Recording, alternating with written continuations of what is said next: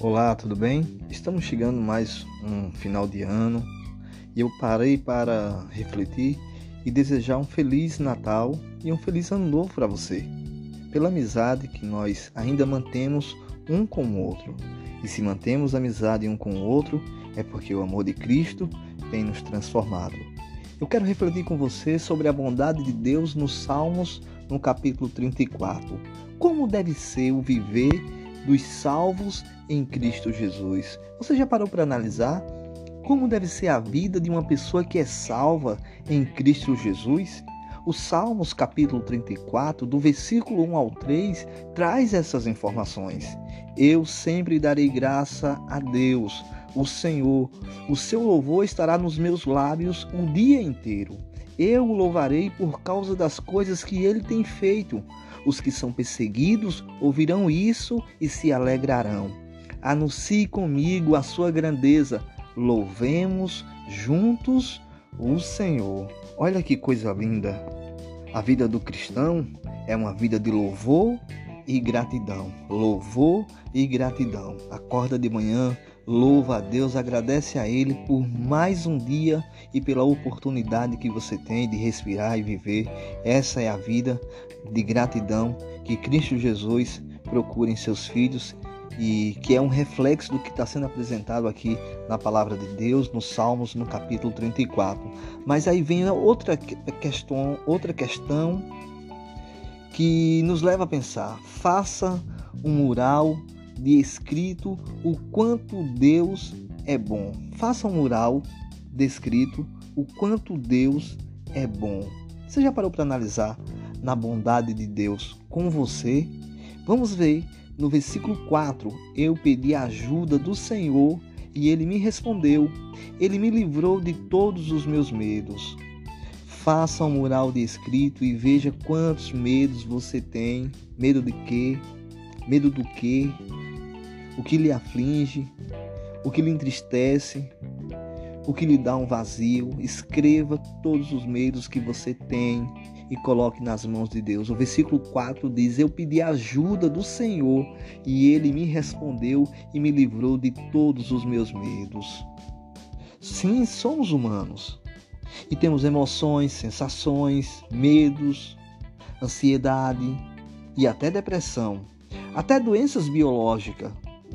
Segundo os psiquiatras, 90% das doenças são puramente imaginárias, diz psiquiatra brasileiro Augusto Cury. Mas a palavra de Deus no Salmo 34, no versículo 5 está escrito: Os que são perseguidos olham para ele e se alegram eles nunca ficarão desapontados.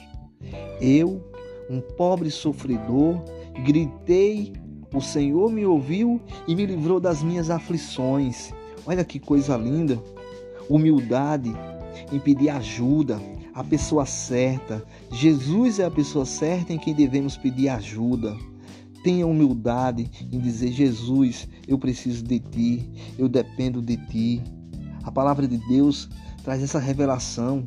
Os que são perseguidos olham para ele e se alegram. Eles nunca ficarão desapontados. Eu, um pobre sofredor, gritei: O Senhor me ouviu e me livrou das minhas aflições. Agora, o que eu acho mais interessante é que, às vezes, nos sentimos sozinhos. E em Jesus não há desapontamento. Agradeça a Deus pelo seu anjo da guarda, você não sabe o quanto ele tem lutado e vencido para proteger você. Onde está escrito? Em Salmos 34, no versículo 7: O anjo do Senhor fica em volta daqueles que o temem e os protege do perigo. O anjo do Senhor está ao seu lado, lhe orientando, lhe capacitando, lhe ensinando, trazendo até você mensagens espirituais que lhe aproximam de Deus e do amor da salvação eterna em Cristo Jesus. Você será uma pessoa diferente, você será uma pessoa iluminada. Aprenda a olhar para o mundo com os olhos da consagração, com os olhos espirituais, com os olhos de Cristo Jesus. O anjo do Senhor fica em volta daqueles que o temem e os protege do perigo. Então, viva a experiência da vida com Deus. Queira amá-lo acima de todas as coisas. O salmista continua no versículo 8: Procure descobrir por você mesmo como o Senhor Deus é bom. Procure viver experiência com Deus, o quanto Ele é bom. Feliz aquele que encontra segurança nele. Que todos os que se dedicam a Deus o temam, pois aqueles que o temem não têm falta de nada. Olha que coisa linda. E nesse exato momento, talvez você esteja passando por alguma necessidade, mas você está respirando. Você talvez só almoçou, ou talvez nem almoçou hoje, só jantou. Talvez você esteja um pouco aflito. E eu quero finalizar essa meditação no versículo 10. Até os leões não têm comida e passam fome. Porém, não tem falta nada aos que procuram a ajuda do Senhor. Até os leões não têm comida e passam fome. Porém, não falta nada aos que procuram a ajuda do Senhor. O que está faltando em sua casa? O que está faltando no seu lar? Para abençoar sua família, para abençoar os seus filhos? Quais falta você está sentindo no seu coração? Vá a Deus Vá a Jesus, busque em Cristo Jesus a bênção que você necessita para a felicidade da sua família. E lembre-se, nem só de pão viverá o homem, mas de toda palavra que sai da boca do Senhor. Que Deus o abençoe.